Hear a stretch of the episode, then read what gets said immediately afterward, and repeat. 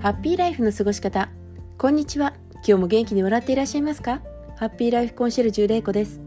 この放送はできるだけストレスを少なく過ごすことが幸せな人生には大切だと信じている私が今までの経験や看護師としての知識を織り交ぜながらマイナスのストレスをプラスに変えていく方法をお伝えしていきます。今日は肩こりについてお話ししたいと思います。皆さん肩って凝りますか？常に肩は凝っているっていう方もいらっしゃれば寒くなると前かがみになって肩が凝ってくるっていう方もいらっしゃると思います。で今日は一般的な肩こりの対処方法と肩こりにプラスアルファであると危険な症状についてお話ししたいと思います。そもそも肩こりっていうのは肩甲骨の周囲にある筋肉と首周りの筋肉が硬くなって起こる状態です。疲労や不眠などがきっかけになってえっと、僧帽筋や肩甲虚筋などが緊張することから筋肉は疲れて血管が圧迫されていくんですね。そして血液循環が悪くなって代謝も悪くなります。そのことによって老廃物や疲労物質が溜まって肩こりが起こるんですけれどもそもそも肩こりの発症原因としては姿勢の悪さやストレス長時間の同じ姿勢低血圧運動不足などが挙げられます。ですがまああの頭って重たいですよね。でこの首周りの筋肉はこの重たい頭、まあ、体重の10%って言われてますけれどもこの頭を支えていることだったりだとか、まあ、肩周りの筋肉にはあの重い腕がぶら下がっていますこの腕も3キロから4キロ1本についてあるのでこれを引っ張り続けることで常に大きな負担はかかっているんですね。なので正しい姿勢であっても長時間続ければ筋疲労は起こりやすくなります。でまあこの肩こりっていうのはそもそもなりやすいものなんですけれどもじゃあなった時に解消するにはどうしたらいいかっていうことですがこれにはやはり効果的なのはストレッチがあの効果的になります。筋の緊張をほぐすような、まあ、ストレッチなんですけれどもあの、まあ、いくつかあるんですけれども今日は4つこの効果的な運動として上げてみたいと思います。1つ目は肩の上げ下げですね。両肩をギュッと引き上げて力を抜いてストンって下ろす。まあ皆さんご存知の体操なんですけれどもこれ肩を下ろした時の筋肉が緩んだ感じをこう意識していただくといいかなって思います。で次に肩をすぼめて開くっていうストレッチですね。肩をすぼめて体の前で両手のひらをずっと合わせるぐらい肩をぐーっとすぼめてですね。胸を開いて腕を広げる。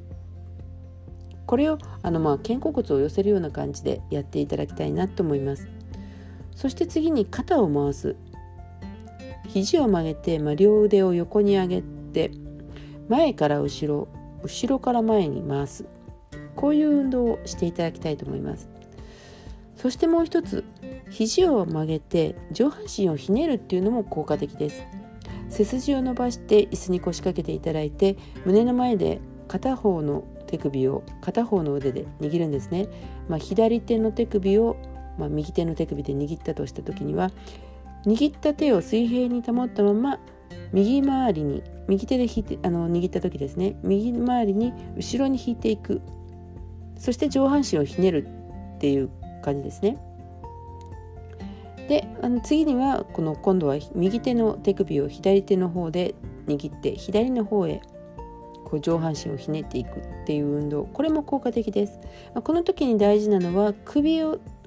と腰は動かさないようにしてあの腕周り肩周りだけをこうねじっていくっていうことが大事になります。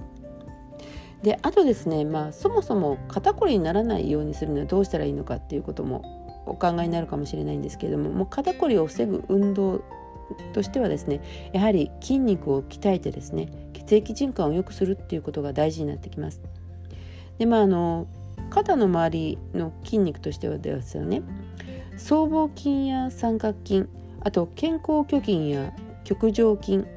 極下筋など、まあ、いろいろなものがあるんですけれどもこれらを鍛える運動としてはですね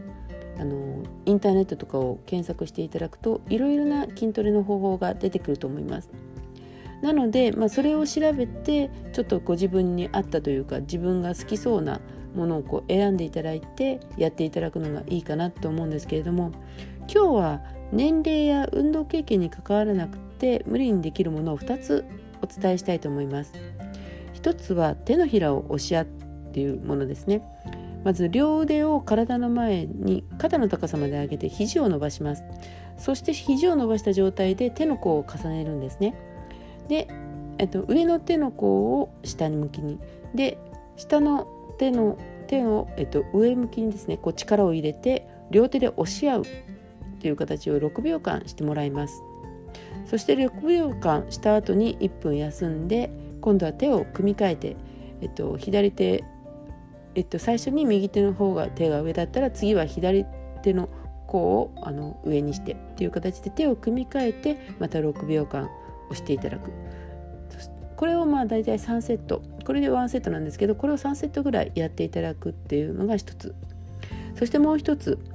頭と手を前後左右に押し合うっていうものなんですね。これは両手を組んで両手を組んでで額に当てていただいて6秒間また頭と手を押し合います。そして次に今度は頭をあの両手を頭の後ろで組んでいただいて同じように手と頭を押し合います。これも6秒間ですね。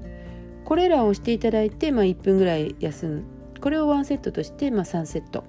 あと次に右手を側頭部右の方ですね。右の側頭部の方に当てていただいてあの首を傾きながらこう手と頭を押し合う。これを6秒間ですね。で次に左手に変えていただいて左手を左の側頭部に当てていただいて手と頭で押し合う。またこれも6秒間ですね。でこれをしていただいた後に1分休むっていうのを1セットにして3セットぐらいしていただくといいかなって思います。でこの時、まあ、力を入れる時には息をゆっくり吐いてあと筋肉を意識すると効果的に行います。で次にですね肩こりプラスにプラスアルファであると危ない症状についてお伝えしたいと思います。まずえっと左の肩こりですね。左の肩こりと頭を動かすと息が切れやあ体を動かすと息が切れやすい息切れしやすいっていう場合ですね。これ狭心症心筋梗塞の可能性があります。特に肩こりが突然起きて突然消えるとか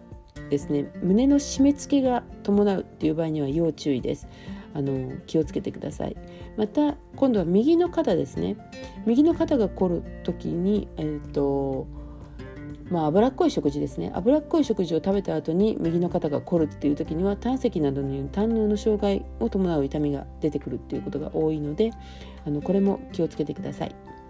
そして次に肩こりに目の奥の違和感や吐き気頭痛や頭が重く感じるっていうことがあると脳動脈瘤の可能性があります。これは脳の血管にできたコブがですね周りの神経を圧迫するために、まあ、あの